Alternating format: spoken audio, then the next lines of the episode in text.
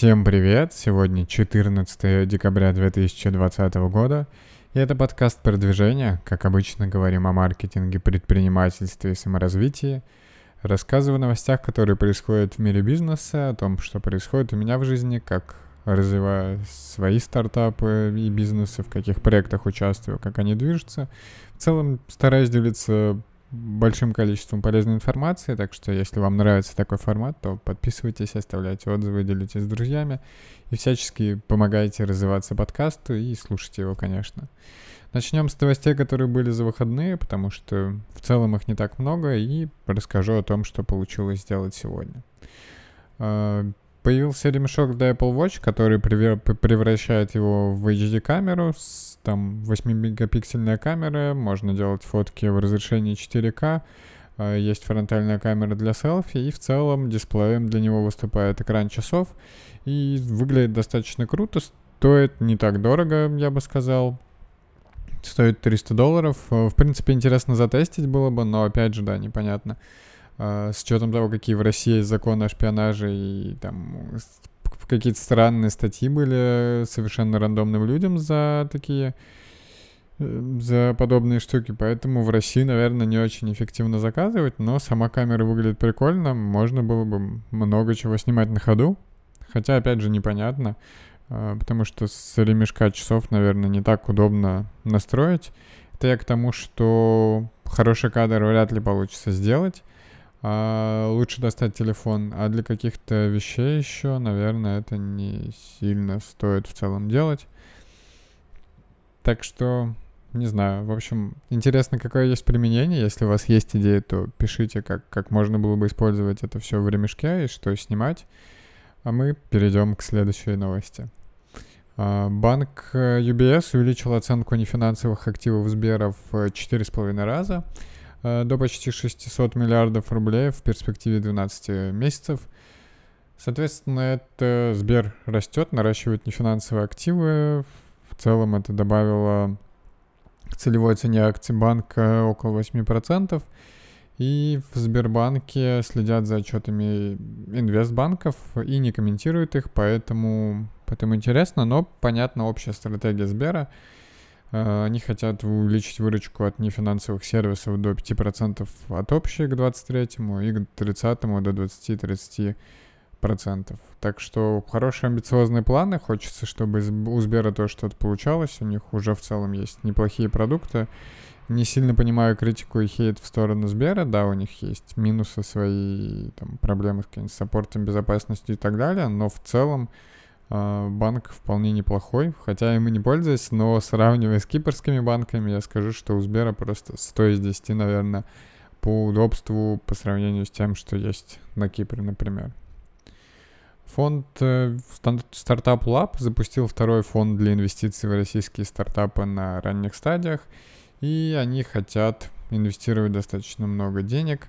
А, соответственно, они будут инвестировать э, у них есть э, три этапа. Первый этап ознакомительный, когда компания не инвестирует, но просто предоставляет трекерскую, менторскую поддержку, связи, экосистемы, юридические консультации. А второй этап — это уже инвестиция от 50 до 100 тысяч долларов и выхода на новые рынки. И на третьем этапе стартап получает до 300 тысяч долларов и занимается привлечением дополнительных инвестиций. А, что-то сказать, цифры, мне кажется, не сильно большие, Интересно, конечно, получится с такими цифрами двигаться или нет, сколько они будут брать вообще, а, какую долю это тоже очень сильно влияет. И в целом, опять же, да, непонятно, сколько стартапов надо будет проинвестировать и насколько это выгодно будет в целом владельцам стартапов, потому что если на первом на первой стадии они будут просто давать менторов, трекеров и брать за это какую-то долю, то, наверное, не сильно удобно. Тот же, если у вас крутой стартап, то лучше попытаться попасть в американские акселераторы, чтобы потом как-то масштабироваться. При этом, насколько я понимаю, они ориентируются все-таки на рынки США и Европы, поэтому вы вполне можете подавать заявки на те рынки. И мне кажется, что нет ничего сложного. Если у вас действительно интересный стартап, то все шансы есть и там. А если не сильно интересны, то не уверен, что стартап Lab в них будет инвестировать. И последняя новость на сегодня — это то, что Marketplace Joom запустил прямые трансляции с обзорами товаров. Это можно их смотреть ну, в мобильном приложении. Соответственно, будут рассказывать о преимуществах товара, прям будет кнопки «Купить», «Заказать». Я так понимаю, если у вас карточка привязана, то вы просто нажимаете и покупаете. Э, рекомендуются всякие купоны и так далее. В целом идея отличная. Мне кажется, что Инстаграм когда-то такие фичи ведет у себя, что у них огромная база и смогут делиться выручкой с э, инфлюенсерами, инфлюенсеры платить какую-то комиссию Инстаграму. Взаимовыгодная история, и которая потенциально тоже может дать очень много прибыли обоим сторонам.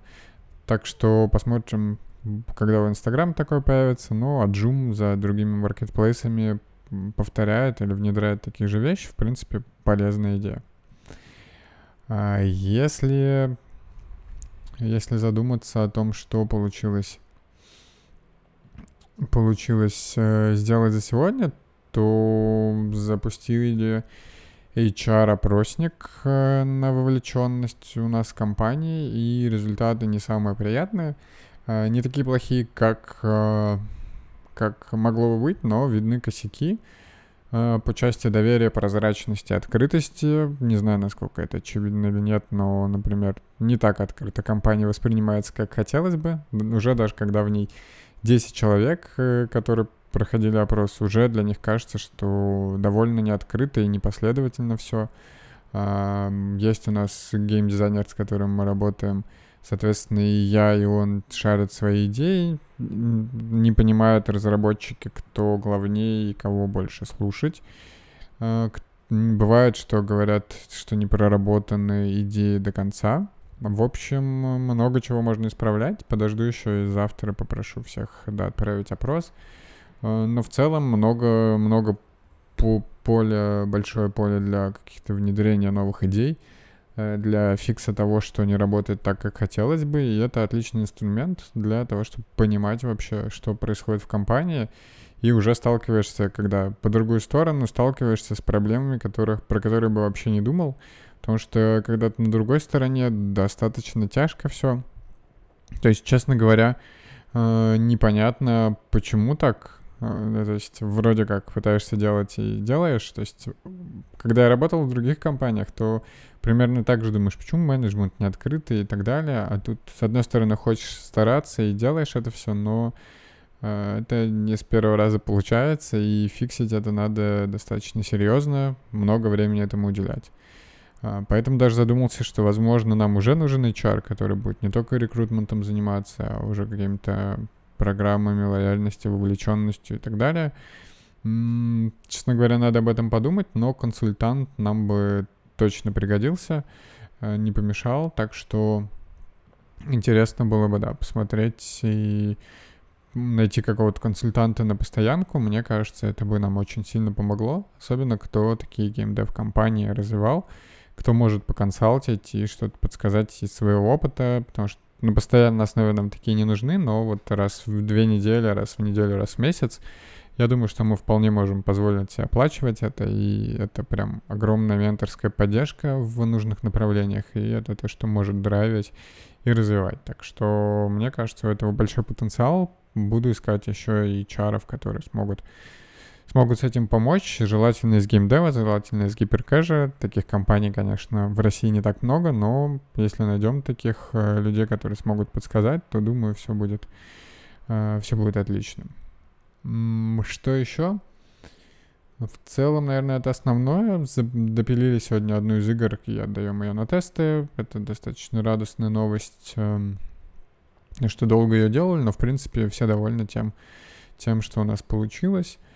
На этой неделе допиливаем еще много чего. На этой неделе, вот в понедельник к нам вышел Project Manager, новый разработчик и артист уже в понедельник. Так что много чего происходит. Завтра два бантвана будет по, по бизнесу. Один будет в 7.30 утра по Кипру, потом второй в 9.30. И в целом с 7.30 до 7.30 э, до 10 утра у меня точно будут созвоны постоянные, так что посмотрим, конечно, насколько получится с ними поработать, насколько я высплюсь. Потому что, честно говоря, себе сегодня поставил цель встать в 6 утра, Э, но при этом спал очень плохо, просыпался, не мог заснуть. И это, конечно, сильно сказалось на общем настроении, на общей усталости или неусталости. И, в общем-то, да, день был достаточно тяжелый в плане... Был тяжелый в плане работы, э, но в целом много чего получилось, так что можно порадоваться. На этом, наверное, на сегодня все. С вами был я, Александр Нечаев. Подписывайтесь на подкаст, оставляйте отзывы и делитесь с друзьями. Надеюсь, что подкаст был полезен. Если у вас есть какие-то вопросы по темам, которые были затронуты в выпуске, не стесняйтесь, пишите мне в личные сообщения в соцсетях. Всегда рад пообщаться. И, конечно, не забывайте подписываться на подкаст, оставлять отзывы и делиться с друзьями. Ну а на этом все. И услышимся, как обычно, завтра.